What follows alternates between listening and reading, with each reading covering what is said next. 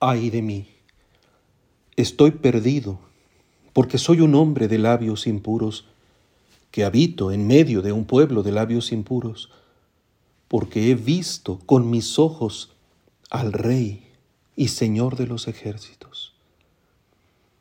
La majestad de Dios en el templo, que hacía temblar las puertas al clamor de los serafines, mueve la confesión del profeta que conoce su indignidad y solo puede reconocer la impureza de sus labios, así como la del pueblo del que forma parte. Semejante es la reacción de Simón Pedro, después de que habiendo atendido la indicación de Jesús, cogieron tal cantidad de pescados que las redes se rompían, cuando habían trabajado ya toda la noche sin éxito. Apártate de mí, Señor, porque soy un pecador percibida la grandeza de Dios y de sus obras, intuida la dignidad salvadora y la fuerza de la palabra de Jesús, la sensatez reacciona con sincera humildad. ¿Quién no se sobrecoge ante la santidad divina? ¿Quién no percibe la infinita distancia entre ella y la torpeza de nuestros labios? El acercamiento parece profanación. ¿Qué ojos están a la altura de ser acariciados por la luz suprema? ¿Qué oídos pueden captar la alabanza al Altísimo sin ser sobrepasados? La palabra confirma, sin embargo, una elevación insospechada. No temas, desde ahora serás pescador de hombres.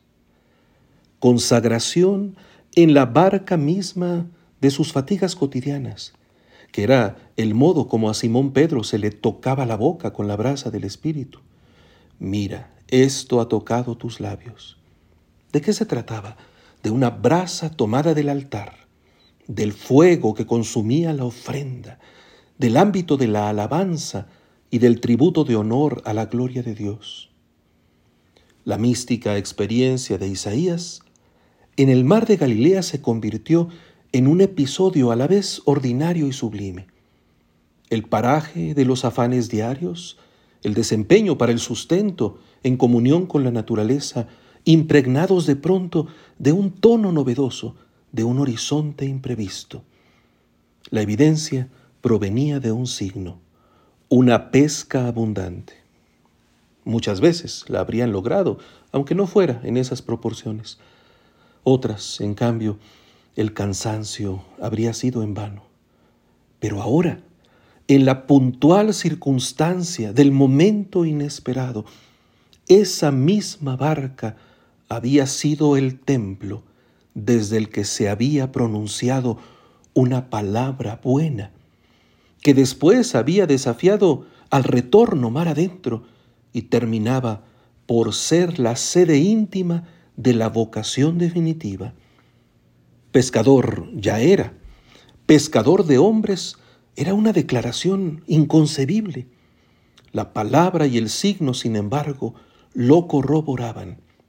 Y así como la noche infructuosa se había transformado en desbordamiento contundente, el cambio existencial lo llevaría, sí, a remar mar adentro, a sustentarse en la palabra, a seguir al Señor. En efecto, dejándolo todo, lo siguieron. ¿A quién enviaré? escuchó Isaías la voz del Señor después de que el ascua purificó sus labios. ¿Quién irá de parte mía? Dios no le impuso un destino sin preguntarle. Aquí estoy, Señor, envíame.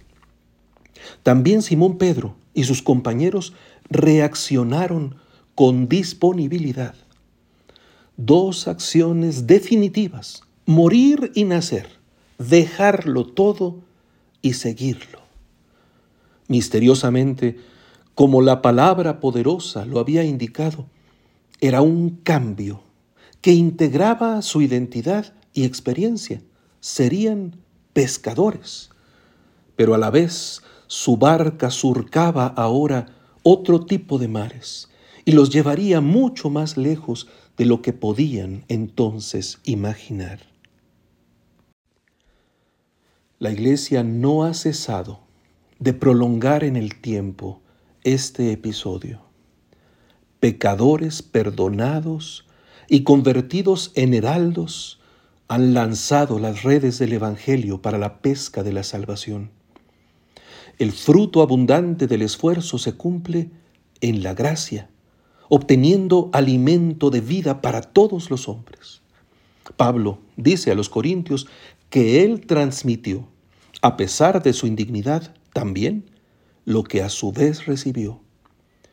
Ellos habían aceptado la predicación y podían reconocerse firmes en ella.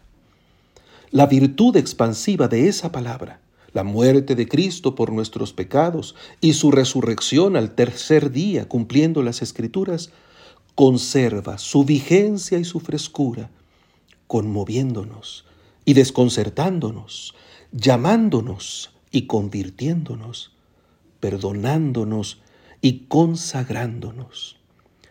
Confiando en ella, aun cuando muchas noches parecen desperdiciadas, seguimos siendo llevados mar adentro, a la profundidad de las agonías humanas y a la extensión de las más variadas vivencias, para terminar siendo sorprendidos por una amable eficacia que nos despierta la conciencia de la indignidad y nos confirma en el llamado a la causa de la salvación.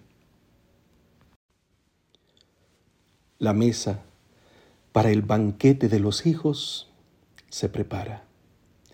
La rodea el aroma santo de la alabanza. Los que somos obra divina, no dejamos de ser transformados por el alimento que nos ofrece, don de su amor que perdura eternamente. Nuestra prestancia se convierte en participación consciente y agradecida, a la vez que se orienta a continuar dirigiéndonos a la hondura de la historia para extender la entrega de lo que nosotros mismos hemos recibido. Lo decimos convencidos ante su presencia magnífica. Aquí estoy, Señor, envíame.